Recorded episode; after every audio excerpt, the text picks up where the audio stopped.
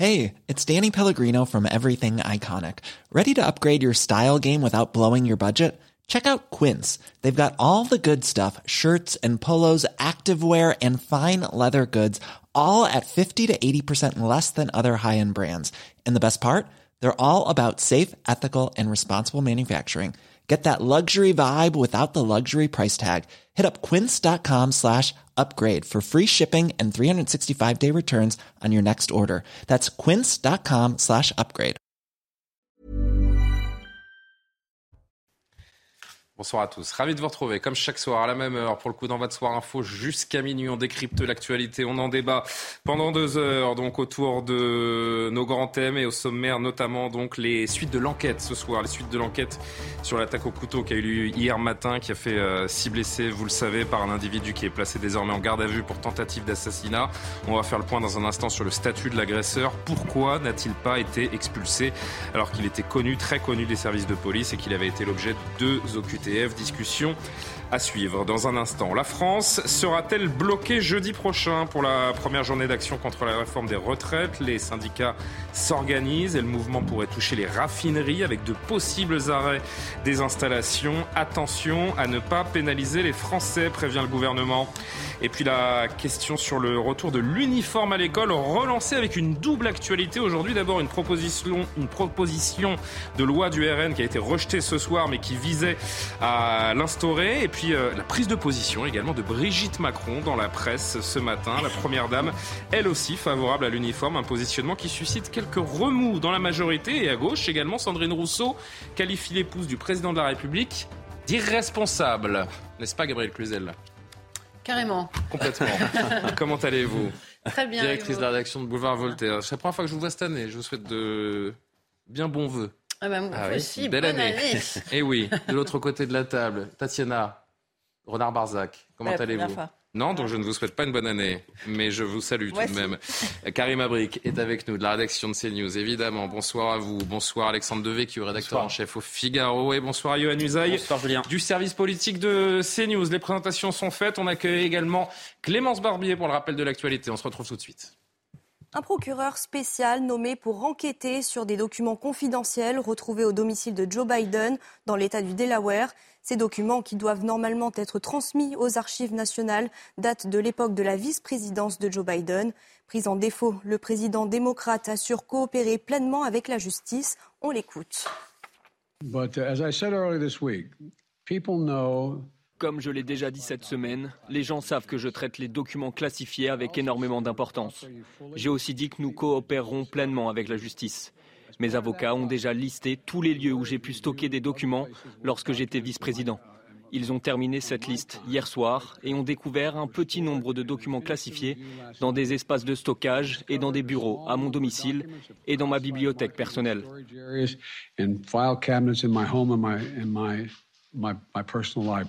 Président ukrainien a promis de fournir tout le nécessaire aux soldats qui résistent aux assauts russes à Soledar et Bakhmut dans l'est de l'Ukraine, en proie à des combats intenses avec les forces russes. Selon euh, Bruno Clermont, euh, le général, les Russes ne sont pas, les objectifs russes ne sont pas atteints. Pardon. On l'écoute. D'abord, ça confirme le fait que Gerasimov, vous savez, qui est le chef d'état-major depuis dix ans, il est très proche de Shoigu et à la confiance de Poutine. Donc, euh, Poutine confirme la confiance dans Gerasimov, alors qu'il est très critiqué en interne, en particulier par les ultranationalistes en raison de, des difficultés de l'armée russe. Ça confirme également que les objectifs russes ne sont pas atteints. Donc, euh, il passe à une étape supérieure pour atteindre les objectifs de la Russie en Ukraine. Et puis, c'est quand même, euh, je crois, le plus important, c'est un indicateur de la gravité de la situation, puisqu'il y a euh, cette décision qui est radicale et qui, en fait, fait basculer tranquillement l'opération militaire spéciale en véritable guerre. L'Assemblée a rejeté ce soir sans surprise une série de textes du Rassemblement national, dont la proposition d'instaurer un uniforme obligatoire à l'école. Les républicains y étaient favorables. De son côté, la gauche opposée avait dénoncé le sectarisme de ses adversaires politiques. Le parquet conteste euh, le docteur Frédéric Perchier la possibilité d'exercer la médecine. L'anesthésiste est mis en examen euh, pour 24 empoisonnements de patients et soupçonné de 8 autres. Hier, la Chambre de l'instruction de la Cour d'appel de Besançon avait validé la possibilité pour le docteur de retravailler en tant que médecin, mais plus dans sa spécialité, l'anesthésie. Merci beaucoup Clémence. On va se retrouver dans une poignée de, secondes. On va ouvrir ce soir info avec euh, cette interview fleuve dont personne ou presque n'a parlé ces dernières heures d'Emmanuel Macron à nos confrères du Point, notamment autour des relations avec l'Algérie. Emmanuel Macron qui a des mots très forts. Il estime qu'il n'a pas à demander pardon à l'Algérie pour la colonisation. On écoutera vos avis dans un instant. À tout de suite. De retour sur le plateau de Soir Info avec Tatiana Renard-Barza, Karim Abri, Gabriel Cluzel, Alexandre Devecchio, Johan Usaï. Je vous le disais avant la pub, avant d'évoquer les grands thèmes donnés euh, dans le sommaire, je voulais qu'on évoque cette interview d'Emmanuel Macron, euh, Johan Usaï, notamment euh, avec vous, Emmanuel Macron, qui estime qu'il n'a pas à demander pardon à l'Algérie pour la colonisation. Ce n'est pas le sujet.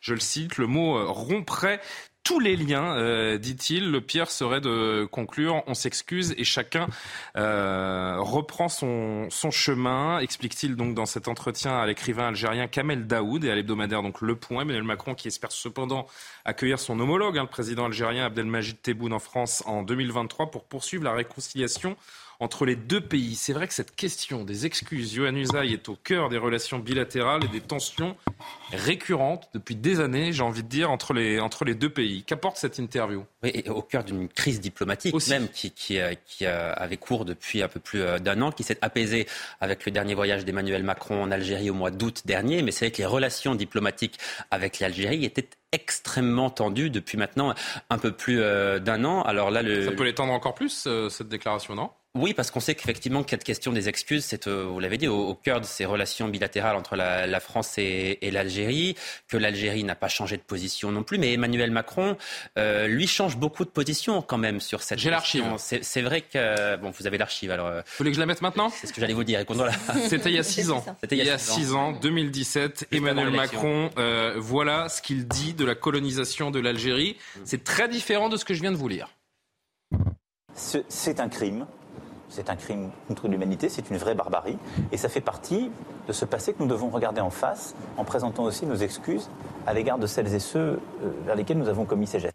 Changement total hein, avec Emmanuel Macron. C'était le 16 février 2017 précisément. Il évoque à la télévision euh, algérienne un crime contre l'humanité.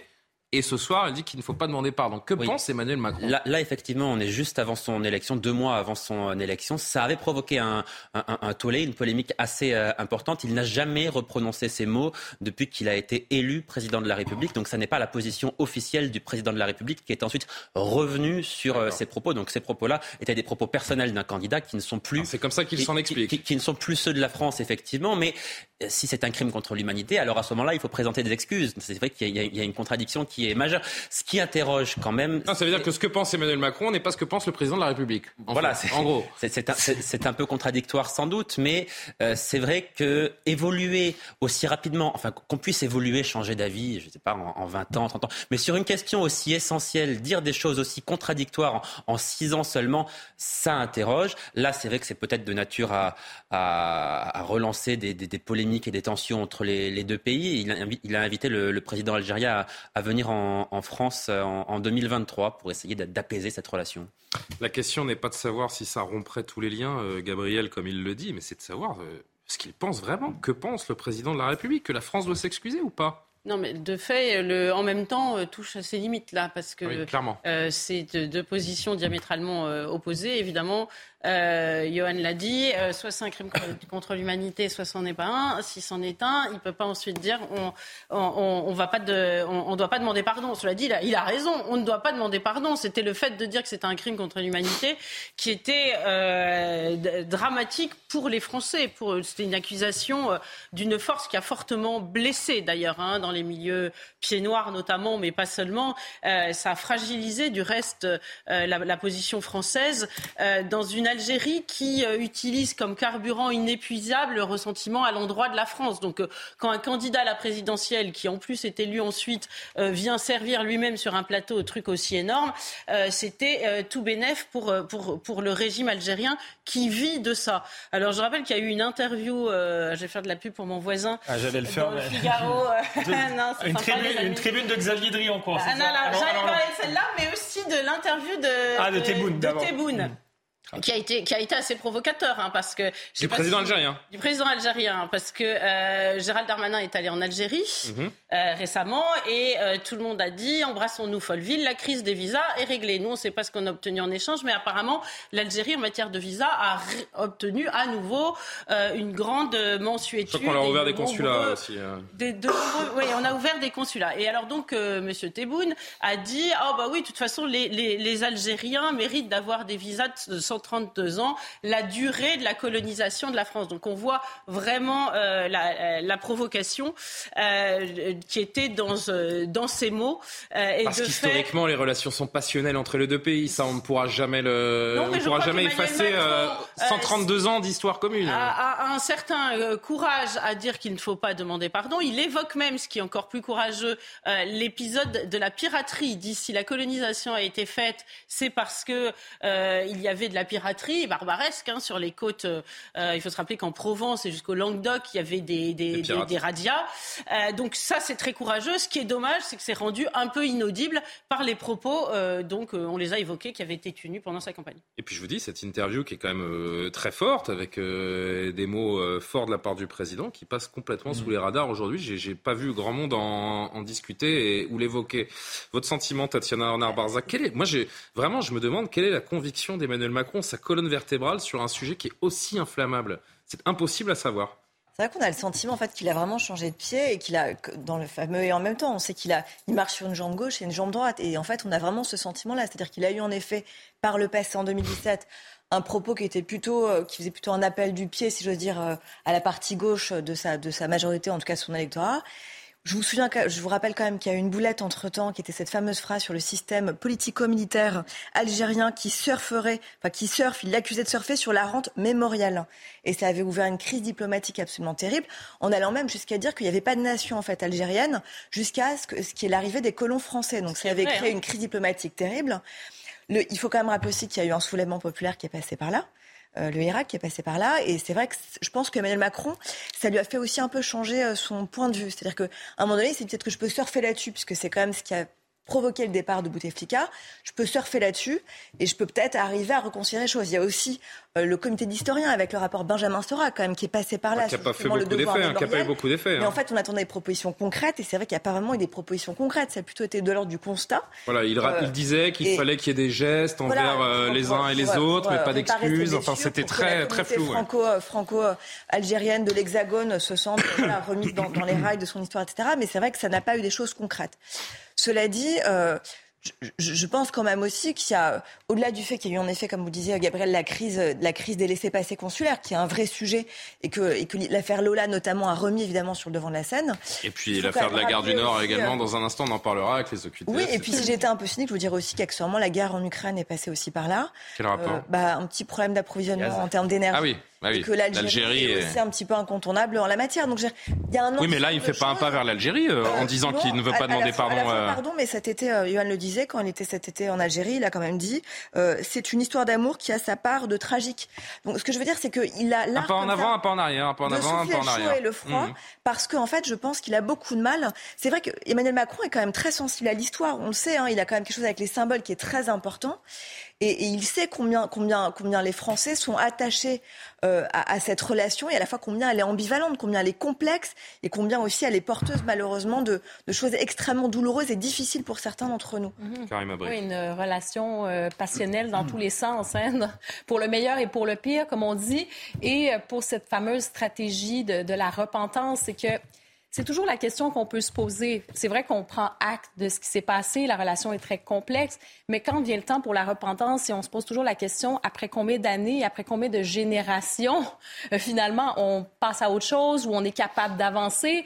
Euh, est-ce que ça, finalement, c'est éternel? Et après combien de générations, on n'est plus éternellement dans la position de victime et éternellement dans la position de bourreau? Alors, je pense qu'il faudra toujours continuer cette, euh, je veux dire, il y a une politique effectivement de mémoire, il y a un travail de mémoire à faire, il y a un travail de réconciliation, il y a un travail aussi à quelles seront les relations dans le futur, euh, quelles relations d'entretien dans le présent.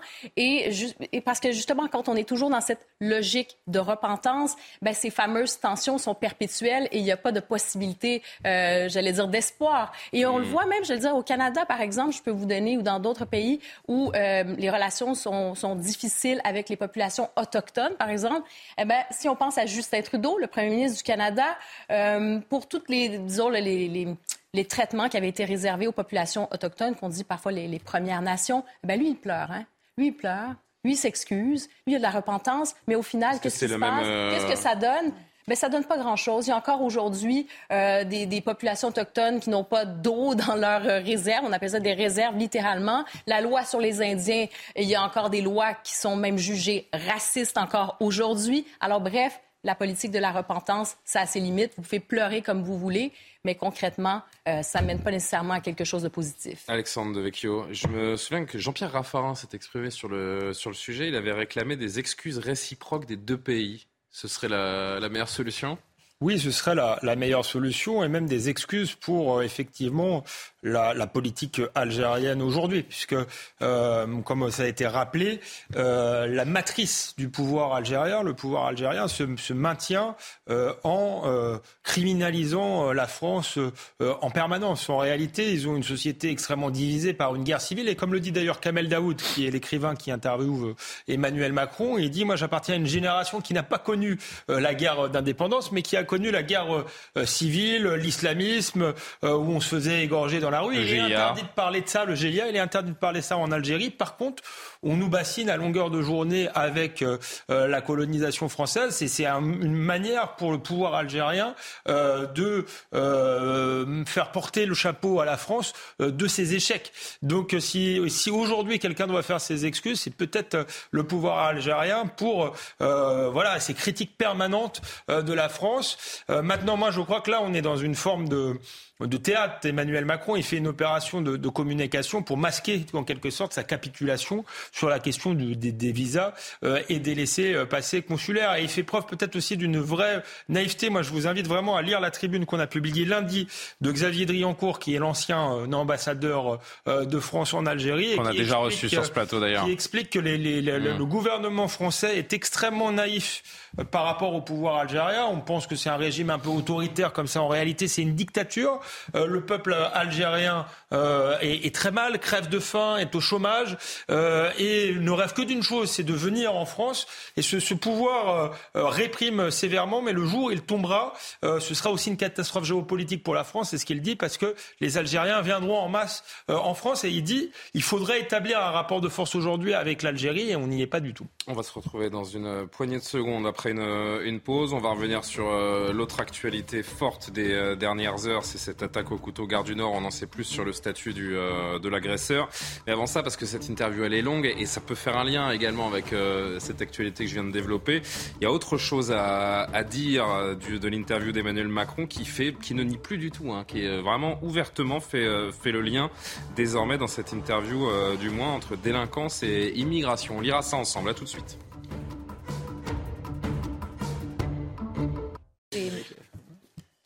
Nous sommes de retour sur le plateau de Soir Info avec Alexandre Devecchio, Gabriel Cluzel, Karim Abrik, Johan Usa et Tatiana Renard. C'est la Sainte Tatiana la Sainte Tatiana Renard Barzac. Ah, mais c'est pas la Sainte Tatiana, c'est la Sainte Tatiana Renard Barzac. Euh, c'est que pour Tatiana. Alors, bonne fête à toutes les Tatiana et à vous-même évidemment, chère Tatiana. Il est 22h31. C'est pas la Sainte Clémence, mais on est ravis d'avoir Clémence Barbier pour le rappel de l'actualité. Un homme susceptible d'avoir logé celui qui a blessé six personnes hier matin à la gare du Nord à Paris est en garde à vue depuis hier soir. Celle de l'agresseur a été levée pour lui permettre de subir une nouvelle intervention médicale, a indiqué le parquet de Paris.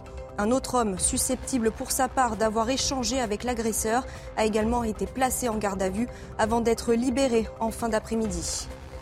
Deux ans de prison avec sursis et une interdiction de chasser à vie, c'est la peine qu'écope le chasseur qui avait tué accidentellement Morgan Keane en 2020 dans le Lot. Fait rare, le directeur de la battue a lui aussi été condamné à 18 mois de prison avec sursis et 5 ans de retrait du permis de chasse.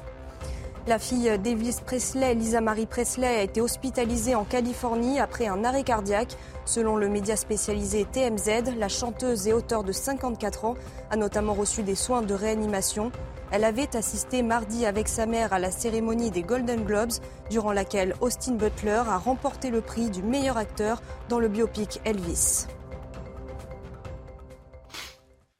On revient, me dit-on dans l'oreillette, une fois que nous sommes revenus. C'est pour ça que j'avais la tête baissée. Pardonnez-moi, les amis. Tout va bien Très bien. Eh bien, on poursuit les, débats. On va parler évidemment de ce qu'évoquait Clémence il y a un instant dans son premier titre, les suites de cette affaire euh, Gare du Nord.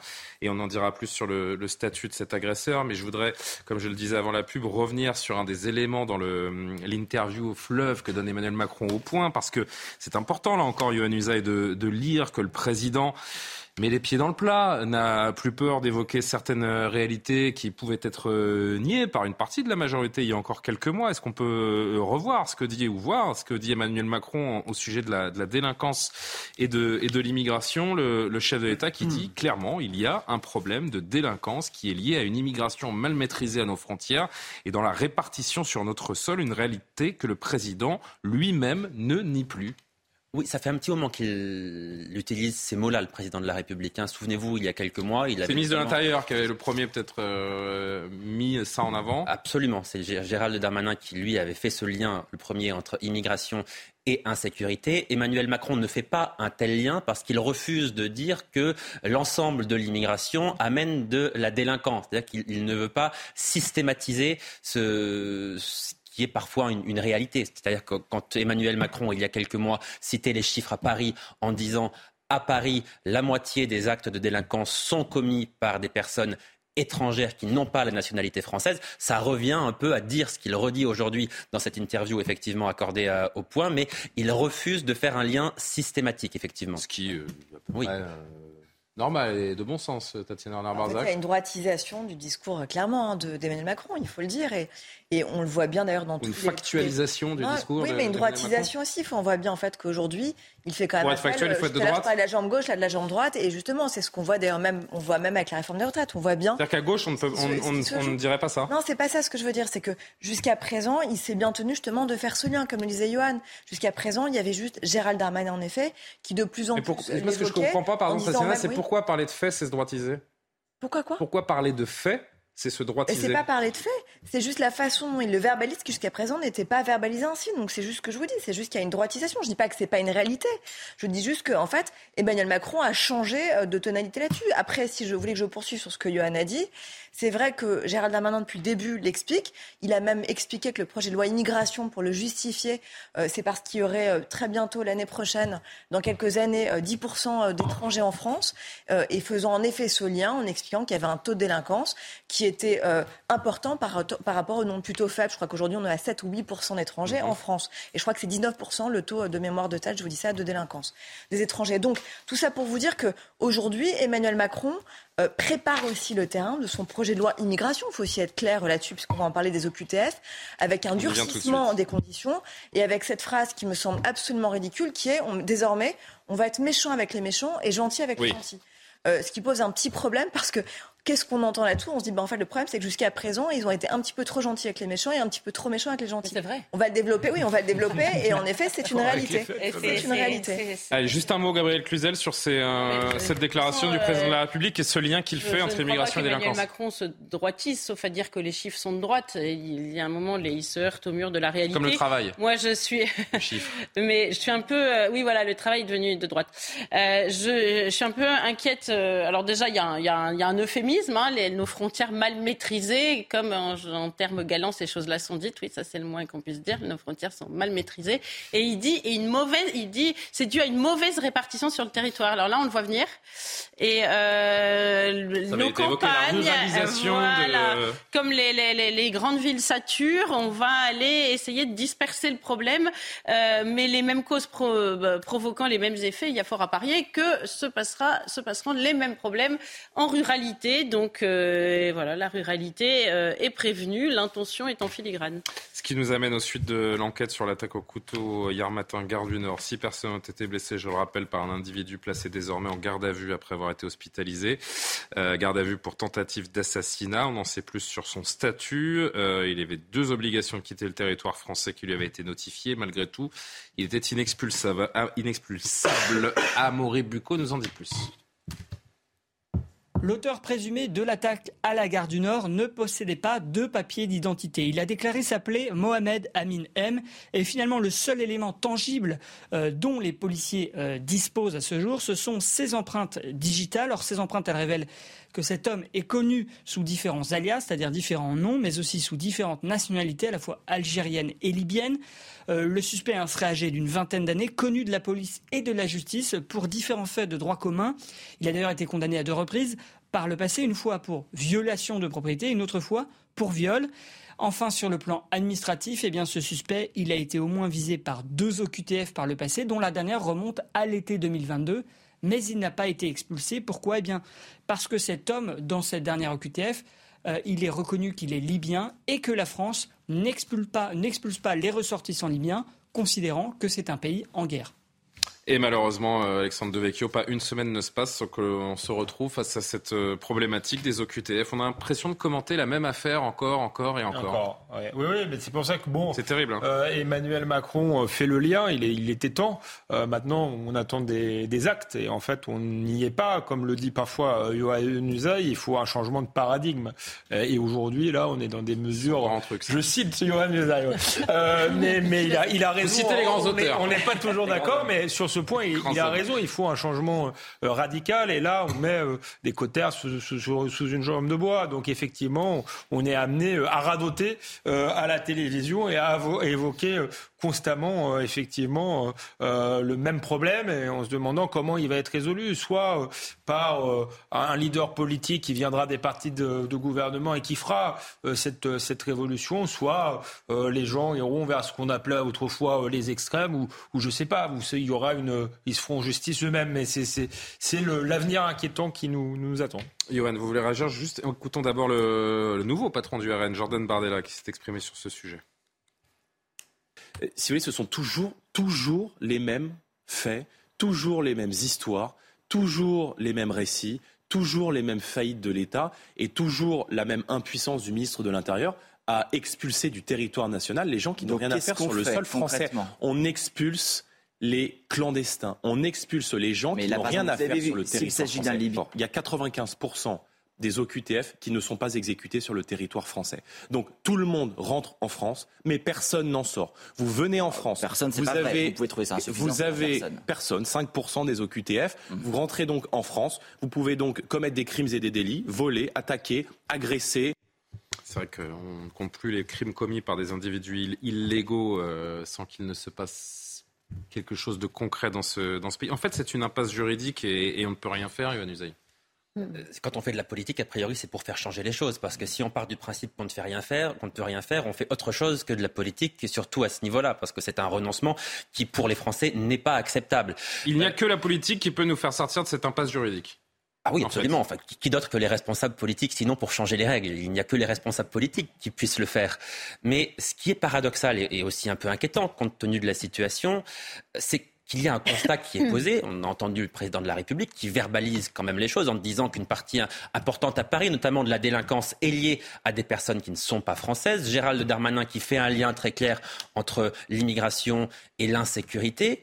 Donc si le gouvernement lui-même fait ce constat-là, on se dit qu'il va prendre des mesures pour faire changer les choses, parce que l'actualité nous a rappelé de manière dramatique combien euh, certains étrangers, effectivement, posent problème. Et on se rend compte que finalement, euh, non, non, parce qu'il y a une nouvelle loi qui arrive effectivement, qui sera portée par Gérald Darmanin. Mais cette loi ne va pas permettre, par exemple, d'éviter ce qui s'est passé à la gare du Nord et n'aurait sans doute pas permis d'éviter l'affaire Lola, par exemple, parce que cette nouvelle loi ne va pas régler le problème des laissés-passer consulaires, qui est un problème diplomatique, et donc ça, on ne va pas le régler avec une loi. Et là, effectivement, on se rend compte Elle supprime juste des recours. L'OQTF avait été euh, ordonné pour la personne de la gare du Nord, mais on n'expulse pas vers la Libye, qui est un, un, pays vers lequel on ne peut pas expulser. Donc on se rend compte que... Ça n'a pas de sens. je ne comprends pas pourquoi on délivre une OQTF vers la Libye dont on sait qu'elle ne sera pas expulsée puisqu'on n'expulse pas vers la Libye. on se rend compte que le constat est posé par le gouvernement. Il a fait un constat qui est clair. Euh, il a dressé une liste des problèmes, mais une nouvelle loi arrive et on ne résout pas ces problèmes. C'est quand même paradoxal.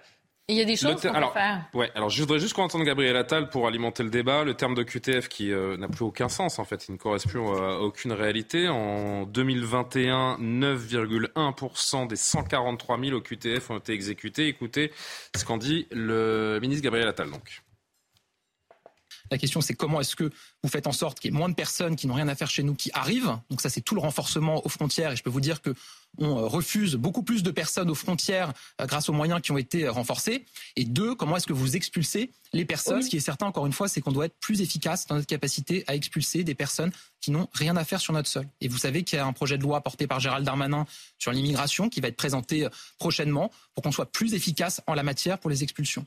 Et en même temps, on peut difficilement être euh, moins efficace, j'ai envie de dire, euh, Karim Abrik. Oui, effectivement. On a constaté, en fait, les Français ont pu constater cet automne le, sur la question des OQTF, c'était le vide juridique total. Et en fait, c'était un peu. C'était en fait. Oui, trop plein, ouais. Ou peut-être. mais moi, je parle un peu de. Il y a quand même un certain vide juridique là-dessus.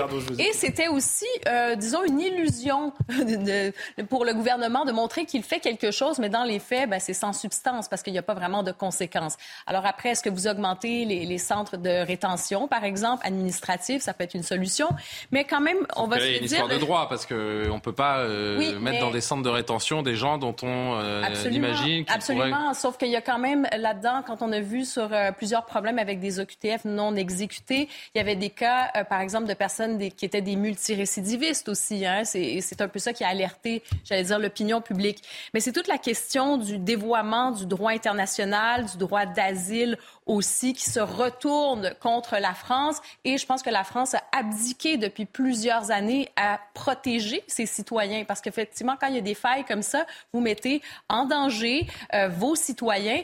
Et le problème de la France, ce n'est pas simplement, bon, euh, on dit euh, l'espace Schengen ou la Convention de Genève. Ça fait partie des paramètres. Mais je pense que son plus grand obstacle à la France, ce ne sont pas ces ententes-là, mais c'est plutôt son manque de courage politique qui est exercée par euh, plusieurs euh, politiques aujourd'hui à faire des changements. Le Johan l'a dit, hein, il n'y a que la politique qui peut nous permettre de sortir de cette impasse, mais rien ne se passe. Il y a des choses qui sont tentées on peut regarder euh, au Danemark ce qui s'est passé, on peut regarder en Australie, on peut même regarder, et ça c'est peut-être, oui, effectivement, controversé ce qui se passe en Grande-Bretagne. Certains vont, critiquer le, Brexit, mais au moins ils essayent quelque chose. Et la Haute Cour, a, euh, je pense qu'elle a décidé, en fait, elle a décidé que non, ce n'était pas illégal euh, pour ce qui est de, vous savez, pour les, en fait, de renvoyer même certains migrants au Rwanda pour analyser leurs demandes sur le territoire rwandais et non en Grande-Bretagne. Je peux comprendre qu'on peut euh, juger, on peut trouver ça controversé. puis après, là, on est, on est face à quelqu'un en plus là dont on ne connaît vraiment pas l'identité. On ne sait pas euh, exactement s'il dit vrai sur sa nationalité. Je voudrais juste euh, relayer une, une, remarque que me fait un avocat dont je ne citerai pas le nom, mais qui est spécialiste notamment du droit des étrangers. Il m'écrit à l'instant pour me dire les Libyens, ça n'existe pas tous les Algériens et Marocains savent qu'il faut prétendre être libyen ou syrien ou un pays du même type qui est en, conflit et qui est vraiment un pays qui, euh, qui peut conduire à, un droit d'asile pour ne jamais être reconduit. C'est très simple et ils le savent tous. Gabriel Cluzel et Tatiana Renard-Barzac. On est dans une situation proprement kafkaïenne. Je, pense que dans quelques générations, quand on regardera euh, dans quel imbroglio euh, d'absurdité nous étions enfermés, on se dira mais ils étaient parfaitement fous. Alors de fait, il y a, il y a un tricotage juridique national et international qui nous enferme euh, et il faut mais une volonté, une réelle volonté politique pourrait euh, détricoter peu, étape par étape euh, tous ces verrous. Malheureusement, je ne crois pas qu'Emmanuel Macron en ait la volonté parce qu'il faudrait résister à une pression de la gauche qui, malgré tout, constitue son électorat, qu'il n'est pas prêt à accepter. Donc là, il faut quand même regarder l'absurdité de l'affaire parce qu'il pourrait être en danger dans son pays, on accepte de mettre en danger euh, les, les, Français, puisqu'en l'occurrence, c'est ce qui, c'est ce qui s'est passé. Après, il faut rappeler, peut-être à juste titre quand même, que c'est pas c'est pas seulement la faute de la France, mais aussi souvent de pays qui ne coopèrent pas. Il faut inclure ça, ce, manque de coopération charge à la France de, faire en certains sorte, pays. Pardon, mais charge à la France de faire en sorte que ces pays coopèrent. Il est allé, euh, euh, il a fait la tournée des popotes euh, au Maghreb, enfin partagé avec Catherine Colonna, Gérald Darmanin. Il a distribué les, les visas comme sortie. Il a fait le Père Noël.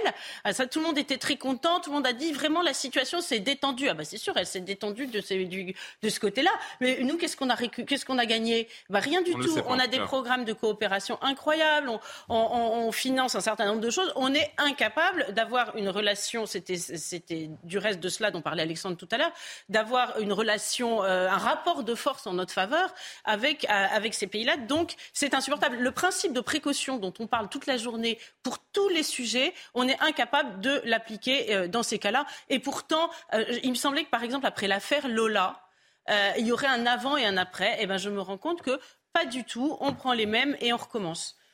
Plusieurs choses. D'abord, euh, euh, vous disiez, il y a des pays on ne peut pas expulser. C'est sûr que, par exemple, un Syrien ou un Afghan même combat. C'est-à-dire que mais comme ils le savent et qu'ils n'ont pas de papier sur eux et qu'on ne peut pas vérifier l'identité, c'est donc en fait, j'aimerais juste mettre face à face ce qui se passe aujourd'hui et ce qui est contenu dans le projet de loi pour montrer quand même que là, il y a un vrai souci parce qu'en fait, il y a une incohérence totale.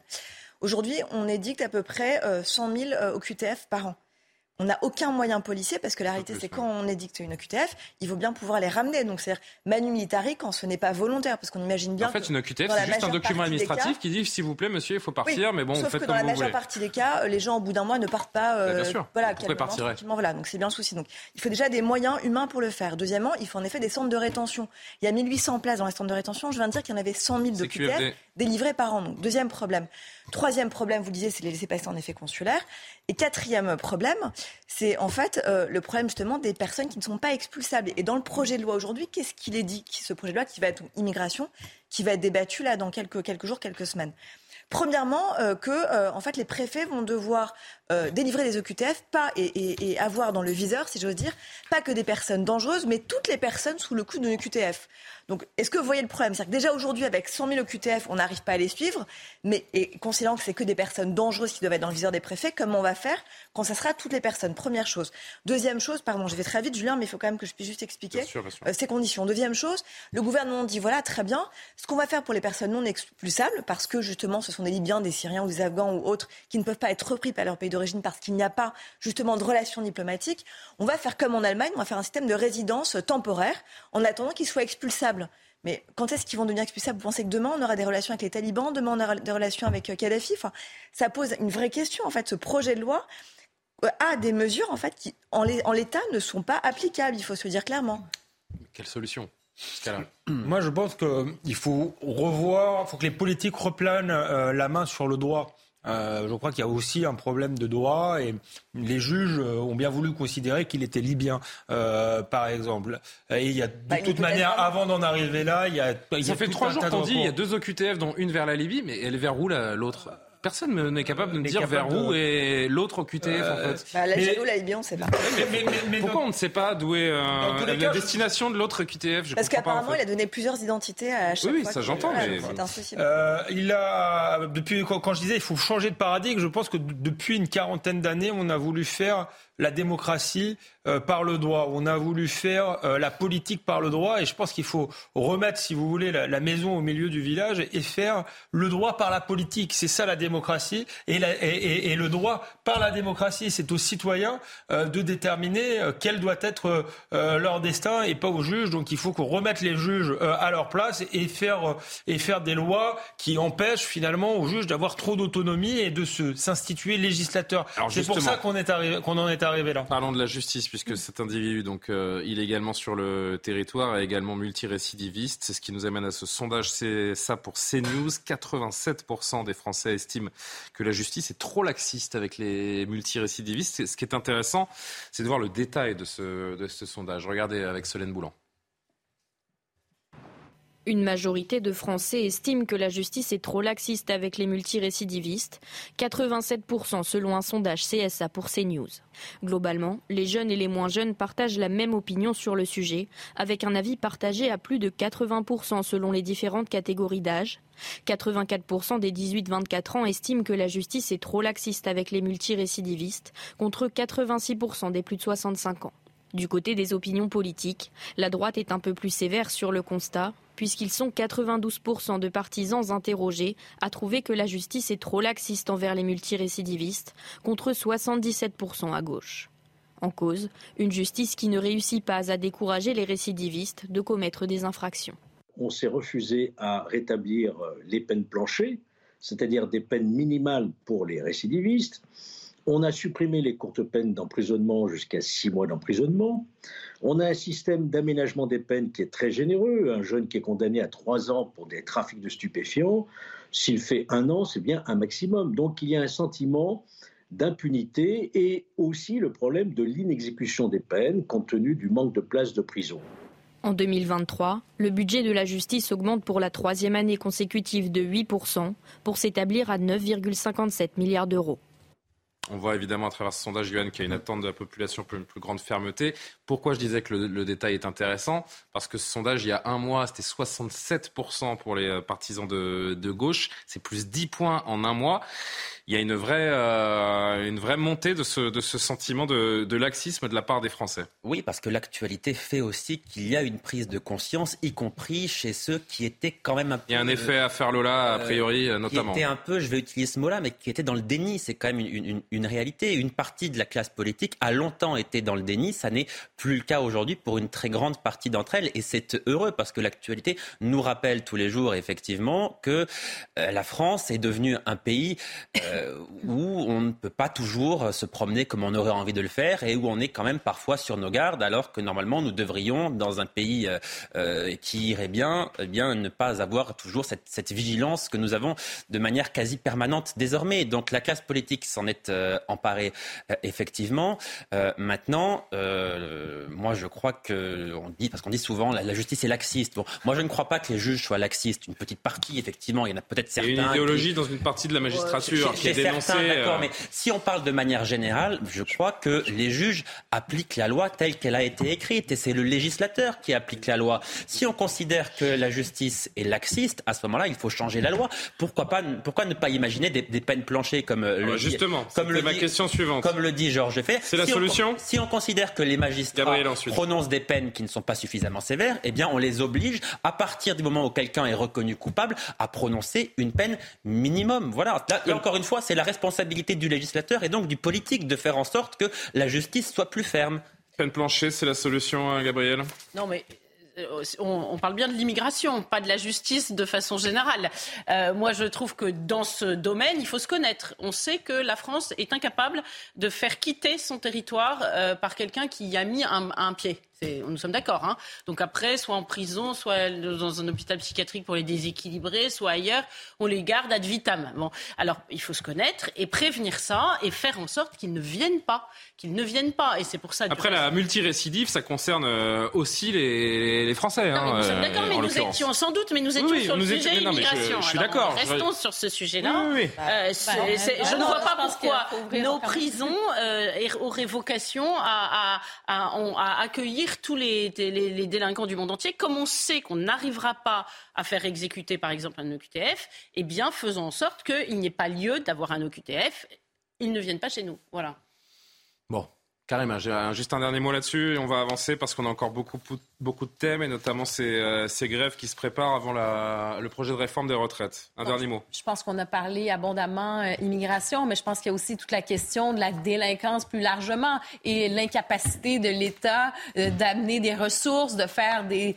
Il y a toutes sortes de choses qu'on a vues sur les points de deal, sur les... c'est, ce qu'on voit à tous les jours et vraiment donc ces jeunes qui sont laissés à eux-mêmes, ces familles qui sont obligées d'être accompagnées par des policiers pour se rendre à l'école. D'ailleurs, je pense qu'on a revu des reportages aujourd'hui qu'un mois après, c'est la même chose, c'est du pareil au même. Donc, il y a ce sentiment d'insécurité qui est plus juste un sentiment. Il y a beaucoup de Français qui sont tannés, euh, qui, hein, qui n'en peuvent plus, tout simplement, qui demandent des choses et il n'y a rien qui se passe. C'est tout. Non, mais je voulais simplement quand euh, même euh, parce que les points de deal aussi, il y a un lien avec l'immigration. Et moi, j'ai vu que Catherine Colonna, Catherine, Christine, Catherine Colonna est allée. Madame Colonna. Madame Colonna, on va dire, ça sera plus simple. Catherine est allée au Maroc. On sait que le Maroc fournit quand même de façon majoritaire le cannabis qui arrive en France et en mhm. Europe. Mhm. Eh bien, cette question n'a absolument pas été abordée. Pourtant, toutes les forces de l'ordre qui évoquent le sujet dire il faut commencer par tarir la source. Eh bien, ce sont des angles morts et quand, tant qu'ils resteront angles morts, il ne se passe pas rien. Juste pardon, mais je, vais prolonger ce que Karima disait. Le multirécidivisme ne concerne pas que les immigrés. Oui, nous sommes d'accord, mais les, on dirait on est un exemple. Voilà, c'est pas que. Ah bien sûr, mais alors là c'est un magnifique exemple. Mais là c'est pas un multirécidiviste. Vous prenez l'exemple du plus grand tueur en série de l'histoire de notre pays. Je veux bien, mais parce que là, c'est du plus grand, j'en sais rien, mais du pire surtout. Heureusement, mais le multirécidivisme ne concerne pas que les immigrés. Pardon, mais c'est à chaque fois on retombe dans un syllogisme, c'est-à-dire que dire qu'il y a un problème avec. Il y a un problème. Voilà. Tout de suite on nous dit ah tous les immigrés ne sont pas des délinquants. Moment je l'ai dit Les Français sont des anges. J'ai jamais dit ça moi. Hein. L'exemple que tu prends, enfin tu prends un tueur en série. Euh, bon, qui, qui, qui, est récidiviste par nature, j'ai envie de dire. Et là, on parle de délinquance, du quotidien, de violence. Euh, enfin, ça n'a rien à voir. Ce que je veux juste dire, c'est juste voilà, qu'on ne peut pas placer ce débat en considérant que, le multirécidivisme ne concerne que les immigrés. Personne l'a dit. Allez, euh, on va changer de, de thème. Est-ce que vous avez fait le, le plein de carburant ces derniers jours? J'ai un bon conseil. J'ai un bon conseil à vous donner. Si le réservoir est à moitié vide ou si vous êtes sur la réserve, allez-y vite, allez-y vite, soyez prudents. Moi, je vous dis, allez-y. Parce que ça risque d'être euh, compliqué les prochains jours. on, va vous expliquer tout ça euh, dans un instant, mais d'abord Clémence Barbier, il est quasiment 23h, le rappel de l'actualité. L'Assemblée nationale a rejeté ce soir sans surprise une série de textes du Rassemblement national, dont la proposition d'instaurer un uniforme obligatoire à l'école. Les républicains y étaient favorables. De son côté, la gauche opposée avait dénoncé le sectarisme de ses adversaires politiques. Un procureur spécial nommé pour enquêter sur des documents confidentiels retrouvés au domicile de Joe Biden dans l'État du Delaware. Ces documents, qui doivent normalement être transmis aux archives nationales, datent de l'époque de la vice-présidence de Joe Biden. Selon son avocat, ces fichiers confidentiels ont été déplacés par inadvertance. La fille d'Elvis Presley, Lisa Marie Presley, a été hospitalisée en Californie après un arrêt cardiaque. Selon le média spécialisé TMZ, la chanteuse et auteure de 54 ans a notamment reçu des soins de réanimation. Elle avait assisté mardi avec sa mère à la cérémonie des Golden Globes, durant laquelle Austin Butler a remporté le prix du meilleur acteur dans le biopic Elvis. J'apprends cette, euh, cette information. lui souhaite évidemment un prompt rétablissement. J'en profite euh, pour dire d'ailleurs que le, biopic sur euh, Elvis est sur MyCanal disponible. Très très beau, euh, très très beau film. On apprend plein de choses sur, sur la vie d'Elvis et notamment l'enfance de Lisa Marie. Parenthèse refermée. On répond au projet des réformes des retraites du côté des syndicats. La CGT Pétrole appelle à trois jours de grève. 24 heures le 19 janvier, 48 heures le 26 dans tous les secteurs et une grève reconductible également à partir du 6 février. Le syndicat n'exclut pas également un arrêt des raffineries qui pourrait conduire à une nouvelle pénurie de carburant, je vous le disais. Faites le plein. Écoutez ce syndicaliste pétrolier. Le 19, c'est 24 heures.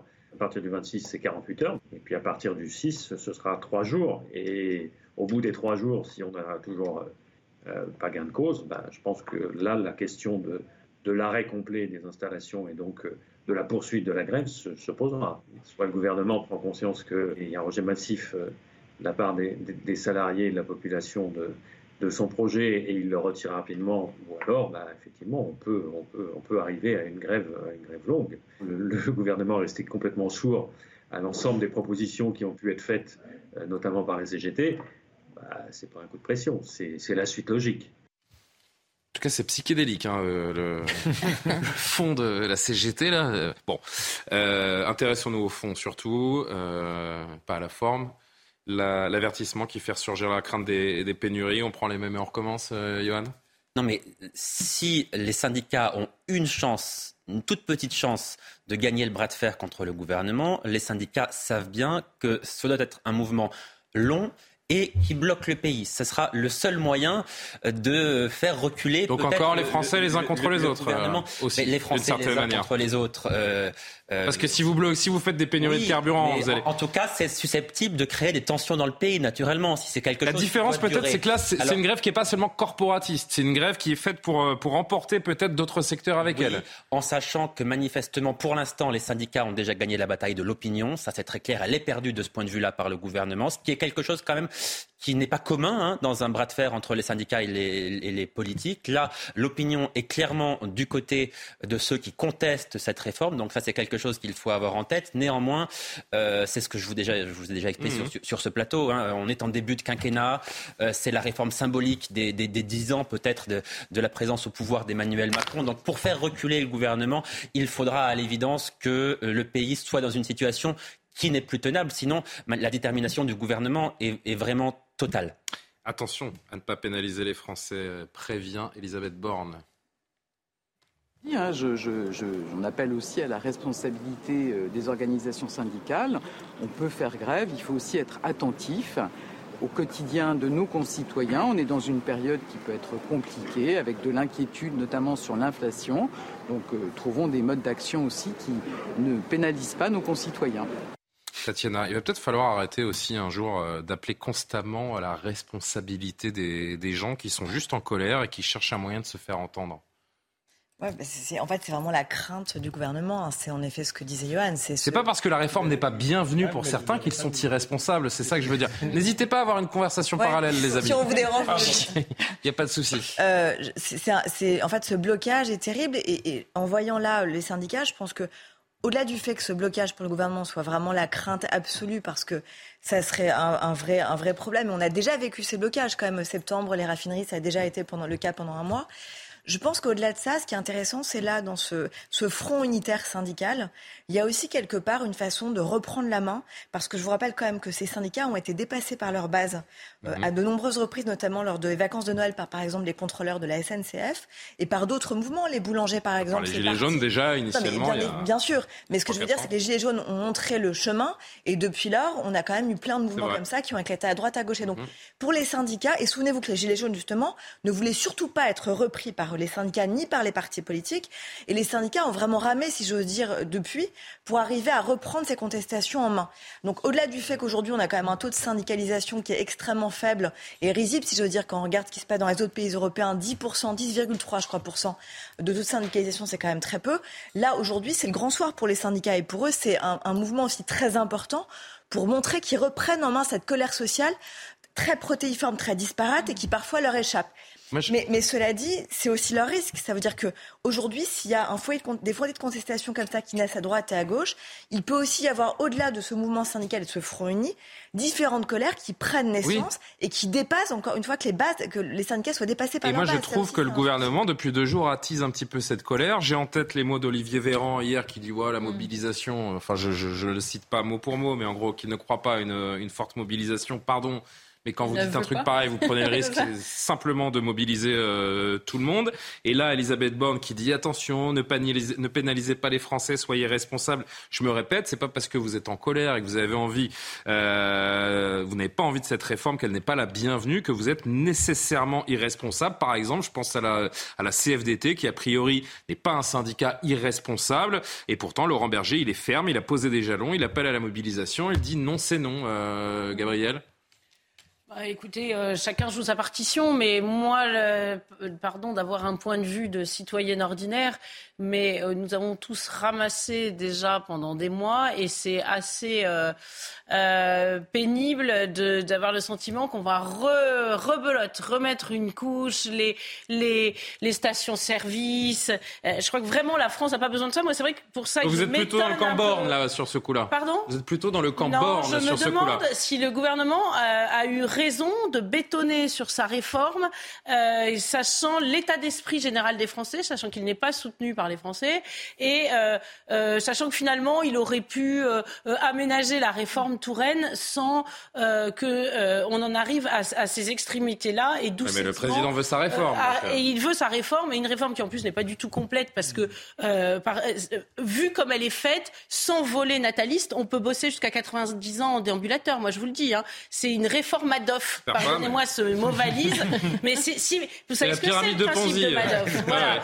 Alors expliquez-le peut-être pour nos téléspectateurs. Bah, c'est la pyramide de Ponzi. De fait, c'est que les premiers qui arrivent, en l'occurrence sur le marché du travail, verront leur cotisation servie par ceux qui arrivent derrière. Mais si euh, il n'y a plus personne qui arrive derrière, si la cohorte est famélique, eh bien, évidemment, à un moment donné, plus personne, les, derniers arrivés seront gros gens comme devant. ils, ils, n'auront pas, euh, ils seront pas servis.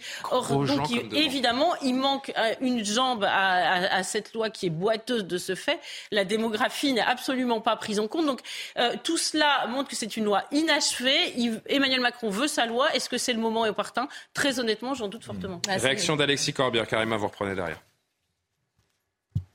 ce qu'ils vont utiliser, l'article 47.1 de la Constitution permet que même s'il n'y a pas de majorité, ils vont quand même avancer. Moi, je dis aux Français, quelque chose que vous n'avez pas réclamé, quelque chose qui n'est pas juste du point de vue social, qui va frapper en particulier les catégories populaires, même si les cadres qui nous regardent doivent comprendre qu'eux aussi vont subir les choses, qui n'est pas justifié sur le plan économique, qui n'est pas démocratique, il y a quelque chose qui amène à dire que ce texte doit être retiré. Parce que vous et moi, on vit depuis euh, quelques mois en voyant bien que l'inflation est là, les difficultés. Ce texte vient rajouter un élément de tension sociale cultiver le, ressentiment, c'est une chose, mais euh, qu'est-ce qu'ils proposent les, politiques qui veulent que ce texte soit retiré aussi? Ben, c'est ça, mais c'est jamais le bon moment pour faire euh, des réformes de retraite. C'est ça le problème. Il n'y a jamais de bon moment. Mais par ailleurs, c'est vrai que pour euh, ce qui est de la mobilisation, si on regarde, il y a cette unité euh, d'action entre les syndicats. On n'a pas vu ça quand même depuis 12 ans. Hein, autant de syndicats qui sont ralliés sur la même cause. Les huit syndicats. Et contrairement à cet automne, quand même, il y a ce, disons, tout le monde est touché par les retraites. Donc, il y a ce pouvoir de mobilisation qui est un peu plus grand que ce qu'on a vu l'automne dernier.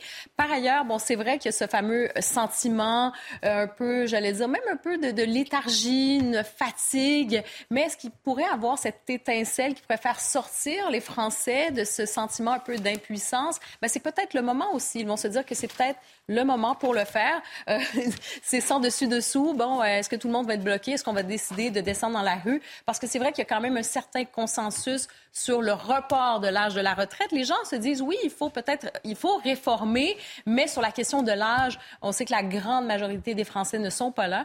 Donc, est-ce qu'on peut miser sur euh, la petite étincelle? Elle sera où? Je ne sais pas. Mais il y a quand même ce pouvoir de mobilisation qui est beaucoup plus grand que l'automne dernier, malgré tout. Au-delà d'un jeudi noir, on peut avoir un, janvier noir, euh, Alexandre Devecchio. Est-ce que le gouvernement peut rester sourd longtemps si euh, justement cette mobilisation prend et se, répand? Euh, si elle se répand, l'objectif sera de faire chuter ce, ce, ce gouvernement. Je suis pas sûr qu'on qu'on en arrive là parce qu'il y a chez les Français un mélange de très grande colère et de résignation euh, aussi. Donc je ne sais pas ce qui va l'emporter sur la colère ou la résignation. J'ai tendance à dire que c'est peut-être la résiliation parce que la, la, colère est, infertile. C'est-à-dire que pour le moment, il n'y a pas d'alternative claire euh, qui se dessine. Il n'y a pas forcément de désir pour euh, un candidat alternatif. Certes, Marine Le Pen incarne l'opposition, mais je non, mais il pourrait tout simplement rattraper le coup euh, avant de, avant de passer à cette solution extrême. Parce que pourquoi les, syndicats sont, en colère et n'entendent rien lâcher? C'est parce, que, c'est parce que le gouvernement n'est pas clair sur la réforme qu'on a toujours l'impression, et je pense à l'exemple qu'on a évoqué euh, hier sur les 44 annuités qu'on a découvert quand on est sous 19 ans, il y a l'impression qu'avec ce gouvernement, si on ne regarde pas toujours à la loupe, on va, on va se la prendre à l'envers. Pardon de, le dire comme ça, mais, c'est une réforme. Soyons clairs, c'est l'impression que ça donne. Donc il donne un peu le bâton pour se faire battre. mais c'est une réforme punitive de technocrates comme on en a connu euh, depuis en réalité euh, Alain Juppé. Et Gabriel a raison de souligner que euh, si ça continue comme ça, eh bien la, la, la, la, douzième réforme de ce type nous amènera à 90 ans. Et c'est ça aussi qui crée de la désespérance, si vous voulez, parce que le mot réforme avant était connoté positivement. Bien sûr. Là, ça s'appelle pas réforme, ça s'appelle régression. donc c'est vrai qu'il y a un problème, enfin pas un problème, mais que les, les de vie progresse. Donc il y, a des raisons pour lesquelles il faut euh, s'atteler euh, euh, au, problème des retraites. Mais on voit bien que ça ne résout pas le problème, que c'est punitif, que c'est une approche comptable et que le but final, c'est simplement que Macron ait son brevet de grand réformateur pour les journalistes, hein, parce que les Français s'en foutent. Ou qu'il y ait de moins en moins de personnes qui quittent le monde du travail avec une retraite à taux plein. À, taux plein. Parce donc, que, donc on voit bien qu'il y a quelque chose qui, qui, ne va pas, qui crée un mal-être et que cette réforme ne, ne résout pas. Donc c'est pour ça que les gens sont en colère. Mais le gouvernement n'est pas en capacité de toute manière ni intellectuelle, je dirais, ni politique, de changer de paradigme. Pour le coup, là encore, il faudrait changer de paradigme, sans doute introduire un peu de capitalisation. Euh, et ils n'en ont pas les, moyens intellectuels, le gouvernement, euh, et, donc ils ne peuvent proposer que ça. Euh, en réalité, et donc où ça passe, je dirais, où ça casse. Tatiana Renard-Barzac et Yohann Usaï pour conclure. Bah, le problème, c'est qu'en fait, je pense qu'il n'y a pas eu de pédagogie sur la nécessité, enfin en tout cas l'urgence de cette réforme. Les gens comprennent que c'est nécessaire, mais malheureusement, pas forcément que ça soit aussi tant urgent que ça. Premièrement et deuxièmement, vous le disiez en effet, Le problème, c'est qu'il y a en effet une explosion démographique, c'est-à-dire qu'on vit tous beaucoup plus vieux, sauf qu'il y a des vraies inégalités. Et c'est en ça, en fait, je pense que ça pose un vrai souci. C'est qu'évidemment, un ouvrier n'est pas égal euh, face à son espérance de vie et, et ses conditions euh, d'arriver à la retraite par rapport à un, cadre supérieur qui arrive au Pour aller plus loin, tous les ouvriers, selon les secteurs, ah, ne sont pas égaux les uns aux autres non plus. Enfin, il y a 30% des, des, ouvriers euh, qui ont eu des métiers très pénibles qui sont déjà morts à 65 ans. Voilà, c'est au moins c'est très explicite. Ça explique bien le problème. Et dernière chose, vous disiez en effet, et c'est bien le souci, c'est que sur les, vous disiez pourquoi les syndicats sont pas contents, ils proposent pas de choses concrètes. le gouvernement se défend. 40% des Français partiront pas à 64 La pénibilité, c'est très concret encore aujourd'hui, malheureusement. Et en effet, le gouvernement n'est pas très clair sur ce qu'il considère comme métier pénible ou pas. Deuxième chose, sur les carrières en effet très longues et pour des gens qui ont commencé à travailler très tôt, là non plus, c'est pas clair parce qu'on nous explique qu'il y aura 42 ou 43 annuités en fonction de à quel âge vous avez commencé. Alors que c'est 44. Pour les gens, non, mais justement, pour les gens qui ont commencé, oui, mais pour les gens qui ont commencé à 20 ans, justement, ça sera beaucoup plus long. Et ça, c'est le souci. Ça sera parfois même 45 ans d'annuité. Et dernière chose, et dernière chose, pardon, c'était la demande euh, des Républicains. C'est sur la question des pensions minimales. La pension minimale, 1200 euros pour les personnes, les retraités euh, actuels euh, qui ont des petites retraites. Et là aussi, Autant pour les futurs retraités, il y aura 1200 euros. Pour les retraités actuels, là aussi, le gouvernement est très hein, ambigu hein. parce que c'est s'ils ont des pensions Et donc voilà, c'est vrai que là, aujourd'hui, on n'est pas clair du tout sur ces sujets-là. Et je comprends très bien la colère des syndicats parce qu'en effet, la pénibilité, les carrières longues pour des gens qui ont commencé à, Et puis faire des procès en irresponsabilité en permanence. C'est très euh, injuste pour certains. Ça, un mot, parce que personne n'a répondu là-dessus sur le procès en irresponsabilité. Vous avez raison, c'est ridicule de voir le Premier ministre dire attention, vous avez le droit de faire grève, mais il ne faut pas nous embêter. Il faut que ça gêne personne. C'est ça. C'est complètement idiot.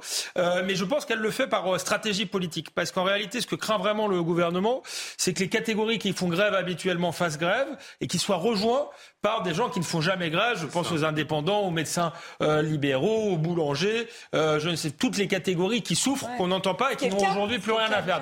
Donc ce qu'elle fait en, en, disant ça, c'est diviser la population. En disant, regardez, il y a les méchants fonctionnaires qui bloquent tout le temps, euh, ils empêchent la France qui bosse de bosser. Seulement la France qui bosse, euh, euh, elle bosse, elle en a marre de bosser et de cotiser pour ne pas être sûr d'avoir de retraite à la fin ou pour avoir une retraite familiale. Donc voilà, ça pourrait se rejoindre et, et les et l'enjeu pour le gouvernement va être de diviser euh, des sociologies différentes qui d'habitude se ne rejoignent pas et qui là pourraient se rejoindre et faire se cristalliser le mouvement.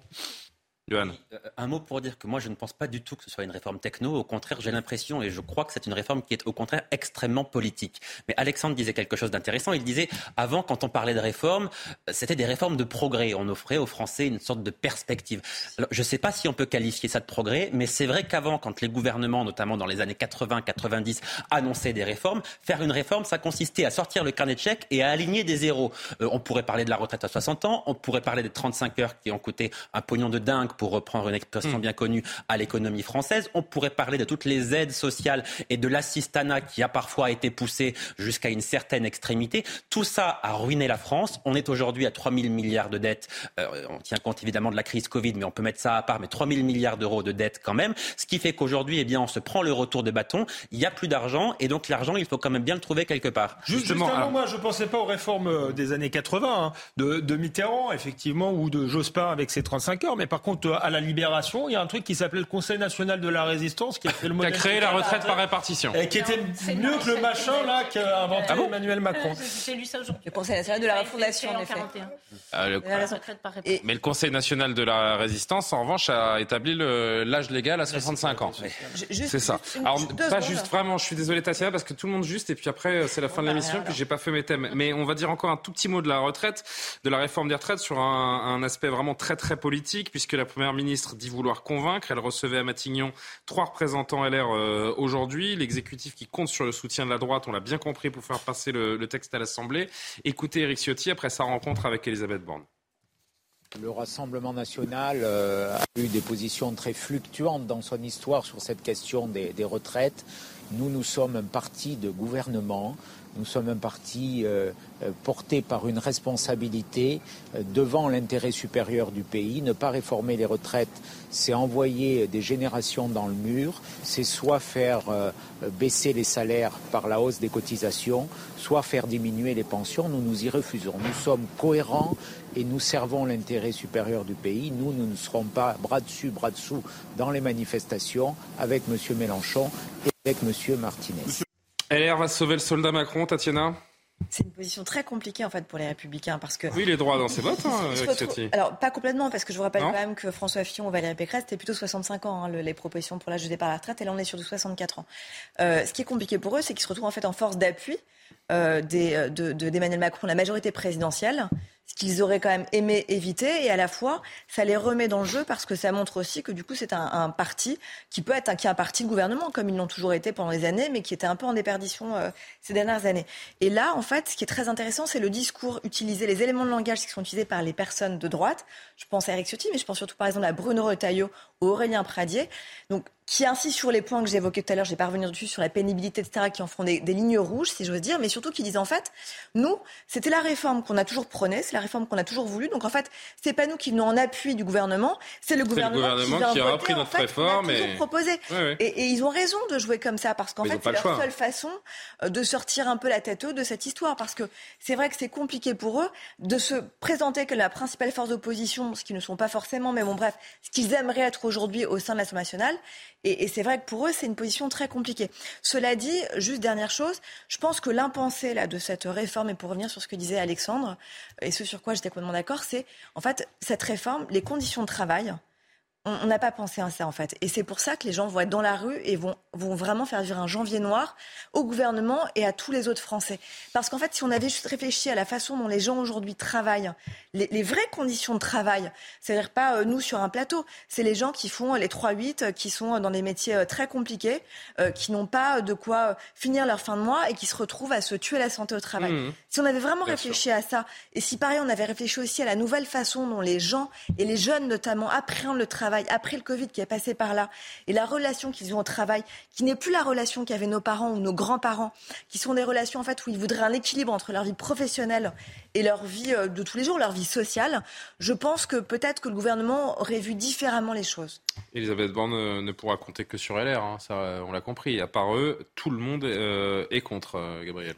Oui, les LR apparaissent comme les supplétifs de, euh, de, du gouvernement. Euh, moi, j'ai le sentiment que cette réforme va être vraiment le dernier clou dans leur cercueil, mais euh, peut-être que je me trompe. Mais... Ça y ressemble. Alors, c'est vrai que de fait, c'est assez compliqué de, s'opposer à quelque chose qu'ils ont porté. Oui, mais comment s'y opposer? Mais c'est absolument illisible. Moi, bah, par Pourquoi exemple, je trouve qu'ils, je trouve qu'ils ils ont, ils n'ont aucune parole sur euh, les, les, affaires de natalité. Vous savez, c'est comme les enfants, c'est aussi, c'est comme les chiffres, c'est devenu une valeur de droite, je sais pas pourquoi. Euh, et euh, ils pourraient dire, bah écoutez, c'est pas possible de mener cette réforme sans par ailleurs avoir euh, une politique nataliste, etc. Et finalement, parce que les enfants de gauche sont éco-angoissés, donc. ah, voilà, c'est pour ça. Non, je voulais dire un petit truc juste qui m'a. Mais c'est pas ça qui fait que les gens ont des enfants non plus. Hein. une politique familiale, bah, si. non, mais si vous encouragez une politique de natalité. Si, il y a des mais regardez les pays où les gens ont beaucoup d'enfants, là, je suis désolée, mais c'est pas ce qui fait. C'est non, non, oui, sauf qu'on a baissé ces dernières années, bah, depuis qu'on a détricoté la politique familiale, on a moins d'enfants. La démographie c'est l'exception française. C'est pas parce que vous envoyez un chèque que les gens vont soudainement faire. Non, ah ben non mais non non, il y a des politiques natalistes qui fonctionnent. Il y a des politiques, il y a des congés de maternité, paternité d'un an au Québec, et soudainement les gens font pas cinq enfants, je peux vous le garantir. Non mais dire que depuis qu'on a détricoté. En tout cas, encourager la natalité dans notre pays, ça serait peut-être un début de. Il y a des gens qui hésitent à avoir des enfants parce que tout simplement ils ont peur de ne pas réussir euh, matériellement à, les élever. Bien sûr, et, c'est une de réalité. Plus en plus. Hein, ouais, bah, alors on trouver. C'est un dossier, mais là on parle des retraites. moi je pense pas qu'on mélange. Ah, moi je pense que la démographie et les retraites sont intimement liées. Bah, on fait une réforme parce qu'il y a un défaut de démographie. Bah, évidemment. C'est pour ça qu'on fait la. Enfin, c'est pour ça. La solution vient pas avec l'échec. Ça, euh, je suis ah, Ah, savez, l'argent, ça règle beaucoup de problèmes, Karima. Factuellement, euh, c'est François Hollande qui a détricoté cette certain point, mais quand oui, Mais factuellement, François, François Hollande a, détricoté cette politique euh, euh, familiale pour en faire une politique sociale, euh, c'est-à-dire selon le, revenu. Et mais mécaniquement, ça a fait baisser effectivement de, 10% les. je ne sais pas si c'est ça, mais les, naissances ont baissé alors qu'elles étaient, étaient, assez stables. Juste très rapidement ah ouais. sur la, très rapidement sur la, droite, effectivement, c'est. Je suis faible. Hein c'est compliqué pour eux parce qu'ils ont toujours défendu cette réforme, euh, là et qu'ils avaient le choix entre soit être les supplétifs d'Emmanuel Macron, soit se relier. Mais ils avaient un troisième choix, et c'est ça qui me rend fou, c'est que ça fait quand même 12 ans qu'ils sont dans l'opposition. Et ils sont sans doute aussi dans l'opposition parce que ils ont fait une politique, pardonnez-moi, un peu de, de boomer, où ils ont compté sur la rente des retraités qui sont leur électorat majoritaire, en ayant comme principal programme la réforme des retraites. Ben, ils auraient peut-être pu réfléchir dans l'opposition pendant 12 ans. Donc si c'est le dernier coulou sur leur cercueil, pardonnez-moi, ce sera bien fait pour eux. C'est envoyé. Ah, je, voulais, juste te dire qu'il y a un angle qu'on ne regarde pas du tout, c'est que les hommes ont une, espérance de vie inférieure euh, aux femmes. ça a toujours été le cas. C'est inégalitaire pour les femmes, bien, sûr. fait, bien sûr. Euh, leur reste bah non, c'est inégalitaire pour les hommes, du coup. Non, bah, si les femmes vivent plus longtemps. Les femmes, les femmes c'est non seulement inégalitaire parce que d'abord, elles ont des carrières hachées, mhm. parce qu'elles ont des enfants. Mais c'est pas de ça dont on parle. Mais aussi parce qu'en effet, elles vivent plus longtemps. Bah, si vous vivez plus longtemps, vous pouvez profiter plus longtemps de votre retraite. Oui, elles vivront plus longtemps. Alors que les hommes, euh, moi je pense que de fait, c'est un préjudice pour les hommes quand même, parce qu'ils ont moins, bah moins de reste à vivre bah après l'âge de la retraite. Je comprends pas du tout votre logique, Tatiana. Mais si vous vivez plus longtemps, vous profitez plus longtemps de votre retraite. Mais c'est pas le problème, c'est que. Bah si, c'est ça le problème. C'est que déjà, il y a déjà une inégalité salariale entre. Non, mais c'est pas ce qu'on dit là. On parle d'espérance de vie. On parle de l'espérance de vie. Qu'il y ait des inégalités entre les femmes et les hommes, euh, c'est entendu et personne ne remet ça en cause en termes salariales, etc. De carrière hachée. Là, elle nous parle juste d'espérance de vie et que c'est un peu inégalitaire pour les hommes. Oui. Se retrouve à la retraite à 65 ans. Vous êtes en train de dire du coup que c'est une réforme qui. Je pense que je pense que c'est. C'est un peu anecdotique. Pour les hommes. Non, mais c'est intéressant. Oui, oui, c'est intéressant. Je suis d'accord avec vous et ça aussi. Donc il faudrait 64 ans pour les femmes, mais on reste à 62 ans pour les hommes. Une vraie politique familiale et de natalité, c'est de vérifier que les femmes qui ont eu des enfants euh, ne soient pas spoliées. Il faut qu'on avance. Ça montre que les hommes ne sont pas que des, des privilégiés, qui font aussi des métiers durs et qui meurent plus tôt. Le débat sur l'uniforme. Euh, le truc sur les femmes victimes, c'est plus compliqué que ça. S'il vous plaît, s'il vous plaît, il faut qu'on avance. Il y a sur l'espérance de vie des hommes, mais il y a aussi sur la question des femmes qui vivent plus longtemps, mais dans la pauvreté aussi. Ça, il faut considérer la chose. Non, mais c'est très bien que ce soit égalitaire. le débat sur l'uniforme, s'il vous plaît, nous reste 13 minutes. Le débat sur l'uniforme à l'école qui euh, reprend avec cette euh, double actualité. Euh, je vous en parlais en sommaire. D'abord, la proposition de loi du, du RN, bon, qui a été rejetée ce soir, mais qui visait à, à instaurer la prise de, à instaurer l'uniforme, le retour à l'école, et la prise de position de Brigitte Macron dans la presse. regardez ce qu'a dit la première dame à nos confrères du, du Parisien dans le journal publié donc ce matin. Si on peut afficher ça, les amis, avec sinon je vais chercher ma fiche. Voilà. J'ai porté l'uniforme comme euh, élève, 15 ans de jupette bleu marine, pull bleu marine, et je l'ai bien vécu. Cela gomme les différences, dit euh, Brigitte Macron. Qu'est-ce qu'elle dit également? On gagne du temps, c'est euh, chronophage de choisir comment s'habiller le matin, ça coûte de l'argent également par rapport euh, aux marques. Donc je suis pour le port de l'uniforme à l'école, mais avec une tenue simple et pas tristoun. Euh, il y a eu un remaniement au ministère de l'Éducation nationale, on nous a pas dit, euh, Oui, c'est un, peu les reproches qui sont... J'étais pas au courant. Ce sont un peu les, reproches qui sont formulés effectivement par l'opposition depuis cette interview.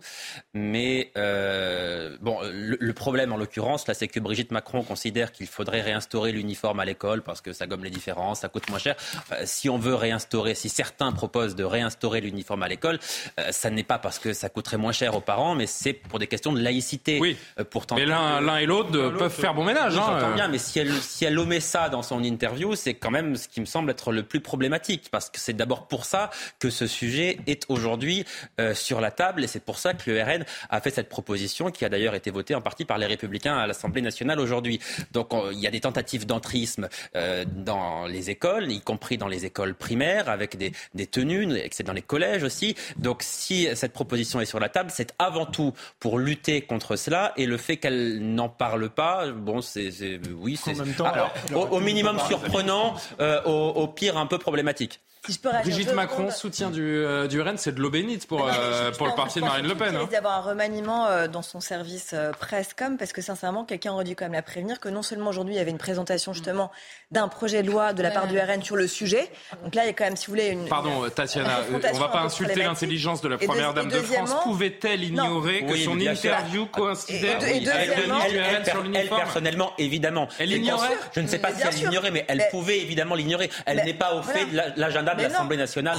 premièrement, et deuxièmement, je, pense ah que c'est aussi problématique parce qu'elle aurait peut-être dû avant se renseigner sur la prise de position du ministre de l'Éducation nationale, en l'occurrence Papendiaï, qui justement, lui, encore la semaine dernière, disait. Ah non, mais c'est Elle fait un combo magique, là. C'est vrai que je pense. Je, je disais d'ailleurs dans, dans l'interview qu'elle n'avait pas ouvert son dossier élément de langage. J'aurais peut-être dû l'ouvrir, en fait, avant. Est-ce que c'est parce que. C'est quand même une boulette. Est-ce que c'est parce que c'est le. Pardon, euh, Alexandre, est-ce que c'est parce que c'est le RN qui a porté cette. Euh, cette loi, cette proposition qu'elle a été rejetée?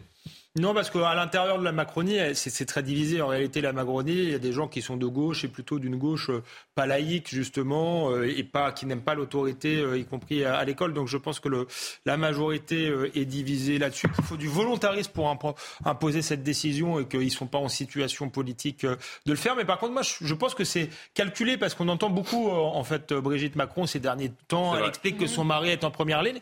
Et je pense qu'en fait, nous les retraites, elle, prend, elle prend une partie des électeurs de droite pour des gogos. Peut-être qu'elle a raison parce que ça, peut marcher auprès d'une partie d'eux, c'est-à-dire qu'elle envoie des signaux aux électeurs de droite en jouant, euh, voilà, la femme d'autorité, etc., qui partagent leurs valeurs tout en sachant que politiquement, bah, ça ne changera rien, euh, puisque politiquement, on ne, on, ne, fera rien. Mais elle envoie voilà, ce petit message, mon mari et moi euh, sommes pour l'autorité, pour, pour euh, l'uniforme et ça peut faire plaisir à certains électeurs de droite. Maintenant, il faut regarder euh, les lois qui sont, euh, qui sont réellement votées et je ne pense pas que Papendiaï va voilà, faire la promotion de l'uniforme. Ce qui gêne beaucoup, aussi bien au sein de la majorité que, que à gauche, au-delà de, de, ce qu'elle dit, Brigitte Macron, c'est le fait qu'elle reprend une proposition faite par le, par le Rassemblement national. Évidemment, Certains sont, sont montés euh, au credo pour lui euh, dire ce qu'ils pensaient.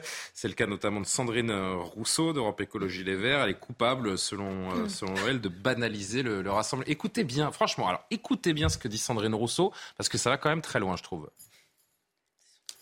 Il y a une incapacité à comprendre, à voir et à entendre cette montée de l'extrême droite et ce qu'elle implique. Il y a une incapacité à comprendre qu'il y a besoin de mettre une frontière claire entre le camp républicain et celui qui ne l'est pas. Et, vraiment agiter ce genre de débat aujourd'hui, alors même que l'école est en grande difficulté, que les, inégalités sociales s'accélèrent au sein de, l'école, c'est dangereux. Et j'ai envie de dire, c'est irresponsable.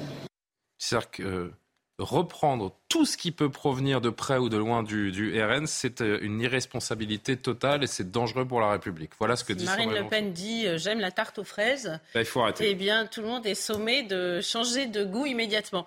Euh, je, pense que c'est un piège. Dans, alors, ça c'est c'est un cordon sanitaire qui a très bien fonctionné, qui a été créé par Mitterrand et qui a fait toutes ses preuves. D'ailleurs, si Emmanuel Macron est aujourd'hui là où il est, peut-être qu'il le doit à, cela. En tout cas, euh, c'est une hypothèse.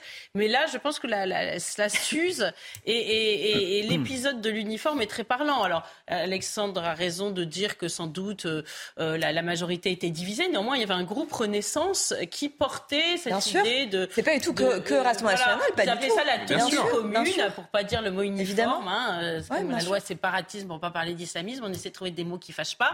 Mais néanmoins, c'était la même idée. D'ailleurs, le vote, c'est pas du 90-10. Hein. Je sais pas si Emmanuel en, régie peut me redonner le chiffre, mais je crois qu'on est à 110 contre 90 ou quelque chose. Très, très serré. Hein. Euh, dans c'est très serré ce soir. Euh, après l'affaire euh, de la montée en puissance des tenues islamiques, c'était quand même, c'est quand même une solution qui paraît assez acceptable pour non, tous. Non, je parle pas du sondage, je parle du, vote à l'Assemblée nationale, cher ami. Allons-y. Mais et, donc, je ne suis pas sûre que ce soit une bonne stratégie de montrer aux Français que, comme vous l'avez dit, il suffit que euh, le, Rassemblement national dise qu'il fait beau ce matin pour que aussitôt tout le monde se persuade qu'il pleut. pleut. Donc c'est c'est quelque chose qui va très vite euh, toucher ses limites. Et puis la stratégie des bruits de bottes, là, elle, en fait un petit peu trop. Ah bah, hein, c'est Sandrine Rousseau. Hein. Sandrine Rousseau, pardon. Pardon, je me suis, euh, j'ai confondu avec l'alias parodique sur les réseaux sociaux. il est 23h30. Clémence Barbier, le rappel de l'actualité. On se retrouve tout de suite. Un homme susceptible d'avoir logé celui qui a blessé six personnes hier matin à la gare du Nord à Paris est en garde à vue depuis hier soir. Celle de l'agresseur a été levée pour lui permettre de subir une nouvelle intervention médicale, a indiqué le parquet de Paris. Un autre homme susceptible pour sa part d'avoir échangé avec l'agresseur a également été placé en garde à vue avant d'être libéré en fin d'après-midi. Un procureur spécial nommé pour enquêter sur des documents confidentiels retrouvés au domicile de Joe Biden dans l'État du Delaware. Ces documents, qui doivent normalement être transmis aux archives nationales, datent de l'époque de la vice-présidence de Joe Biden. Selon son avocat, ces fichiers confidentiels ont été déplacés par inadvertance. Le président ukrainien promet de fournir tout le nécessaire aux soldats qui résistent aux assauts russes à Soledar et Bakhmut dans l'est de l'Ukraine. Je veux souligner que les unités défendent ces villes seront approvisionnées avec des munitions, a affirmé Volodymyr Zelensky. 105 voix contre, euh, contre l'uniforme et 91 pour l'uniforme lors de ce vote tout à l'heure à l'Assemblée nationale. Justement pendant la séance, écoutez le député LFI euh, Louis Boyard et le député RN euh, Jean-Philippe Tanguy qui lui répond sur ce question de l'uniforme. Un uniforme, vous ne mettez pas fin aux inégalités, vous les cachez. Arrêtez la police du vêtement. Laissez les jeunes s'habiller comme elles veulent. Foutez la paix à la jeunesse. Nous aurions peut-être encore aujourd'hui, dans cet hémicycle, un uniforme autre que nos vestes, que nos cravates, que nos tenues, et cela nous aurait évité bien des incidents esthétiques dans vos rangs. ah, c'est un, c'est un cirque, hein, l'Assemblée nationale. Tiens, je vous ai pas posé la question. Vous êtes pour ou contre l'uniforme Tatiana ou Karima? Karima, vous l'avez porté, vous? Oui, je l'ai porté. Au Canada? Oui, oui, ben c'est pas obligatoire. J'allais dans une école privée, donc on a porté l'uniforme. Mais, il y a des bienfaits. Dans le public, au Canada, il n'y a pas d'uniforme. Hein? Non. c'est à la discrétion, en fait. Certaines écoles ont quand même euh, certaines tenues, mais en général, donc euh, c'est plus dans les écoles privées. Moi, je veux dire, euh, Tatiana, je vais vous poser la question, mais je rappelle quand même que 700 000 jeunes disent avoir déjà subi des attaques répétées, notamment en raison d'une prétendue particularité vestimentaire mm-hmm. ou d'un accessoire qui n'appartiendra pas à une normalité dictée par la, par la tendance ça peut être une lutte. Il y a évidemment cette question de la laïcité qui est euh, prégnante dans la proposition de loi du, RN, mais je trouve que pour lutter contre les inégalités, le racket, l'isolement, le harcèlement, ça peut être un, pourquoi pas une, solution intéressante. J'étais plutôt pour, honnêtement, euh, il n'y a pas très longtemps. Et en fait, en, y réfléchissant, je me suis dit que j'étais pas vraiment pour. Je vais expliquer pourquoi. Je trouve que sur la laïcité, en effet, je trouve que c'est en matière d'abord pour effacer les inégalités, c'est important. Pour la laïcité, en effet, pour éviter justement cette problématique de mettre le prof en tant que juge de paix pour Après, la mettre un voile, hein, en effet, c'est euh, intéressant. Mais cela dit, je trouve que c'est très hypocrite parce que justement, ça défausse euh, le politique de sa responsabilité de devoir justement légiférer de façon claire sur euh, les abayas, euh, sur les, la camise, etc. Donc je pense que c'est un leurre parce qu'en fait, c'est trop facile de vouloir utiliser ce cacher derrière une blouse pour ne pas justement avoir à régler les choses clairement. Ça, c'est ma première problématique. Et deuxièmement, ah bah si j'en ai pour deux secondes. Ah oui. Bah, vous bah, m'avez demandé mon avis, je vous, vous l'explique. Mais je sais pas que c'était en 12 points. Et, et, deuxièmement, je pense que malheureusement, ça ne réglera pas tous les problèmes aujourd'hui euh, à l'école. Et ça ne réglera pas le problème des classes surchargées. Ça ne réglera pas le problème du manque ah de moyens à l'école. Oh, et, et, donc voilà, donc je pense que c'est malheureusement quelque chose qui un peu dans l'inconscient collectif comme une sorte de passé euh, euh, fabuleux. Euh, D'ailleurs, c'était jamais été obligatoire d'être dans le passé. Il faut quand même le rappeler quand on se penche sur l'histoire de la blouse. C'est pas dans l'air du temps, mais regardez aujourd'hui où ah ouais, mais alors, obligatoire. Le tour de table. Dans les écoles primaires, il y a J'allais dire que moi, contre Alexandre, je suis, Gabriel. Je suis pour, mais je suis d'accord avec Tatiana sur son second point, c'est-à-dire qu'il ne faut pas le faire pour des questions de laïcité, parce que de toute manière, les, les, ceux qui voudront faire du prosélytisme mettront le voile par-dessus mmh. l'uniforme. Par contre, il faut le faire pour des questions d'égalité, pour rappeler que l'école, c'est euh, un moment d'émancipation où on juge les élèves sur leur qualité euh, intellectuelle, sur leur qualité morale, sur leur travail, euh, et pas sur la dernière marque à la mode. Donc je suis pour, mais il ne faut pas effectivement que ce soit un cache-sexe pour ne pas affronter la question des, des islamistes à l'école. Gabriel. Oui, moi je, je, suis pour, euh, parce que dans un univers très individualiste, l'uniforme il est holiste par définition. Il n'y a pas un uniforme tout seul, c'est plus un uniforme. Et je trouve que les enfants ont besoin d'identité. En plus, ça permet dans, à chaque école d'avoir son écusson, son voilà. Et, et, et, et ça pacifie. C'est un signe de reconnaissance aussi. C'est un signe de reconnaissance.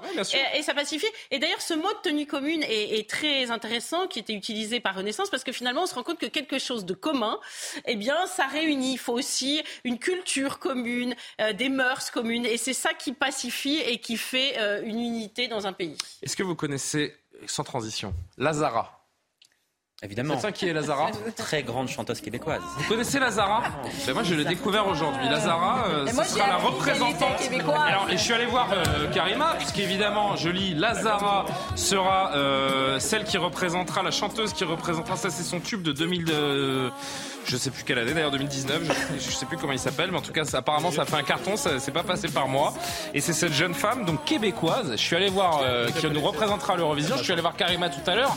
Karima, c'est Lazara qui va représenter la France à l'Eurovision. Que m'a répondu Karima? Kiki donc elle ne sait pas qui est Lazara. Je connais très très bien. Alors ça c'est quand même étonnant.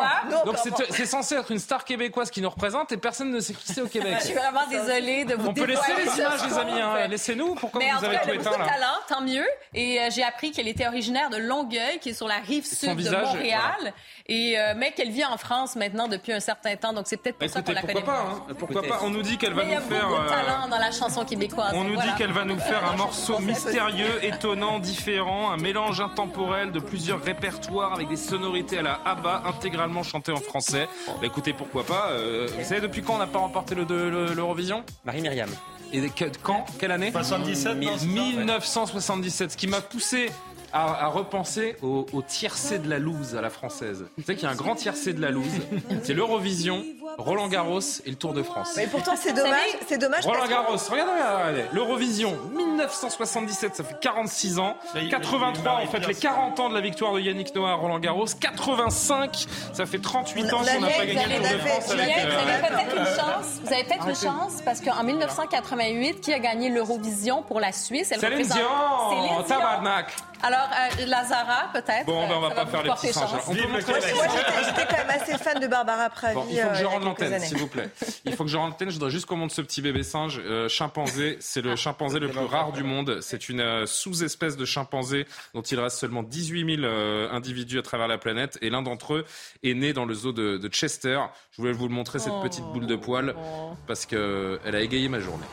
Merci à tous. Bonne soirée, les amis. À demain pour l'heure des Pro 2. C'est Elliot Deval que vous retrouvez pour Soir Info Week-end. Bonne nuit.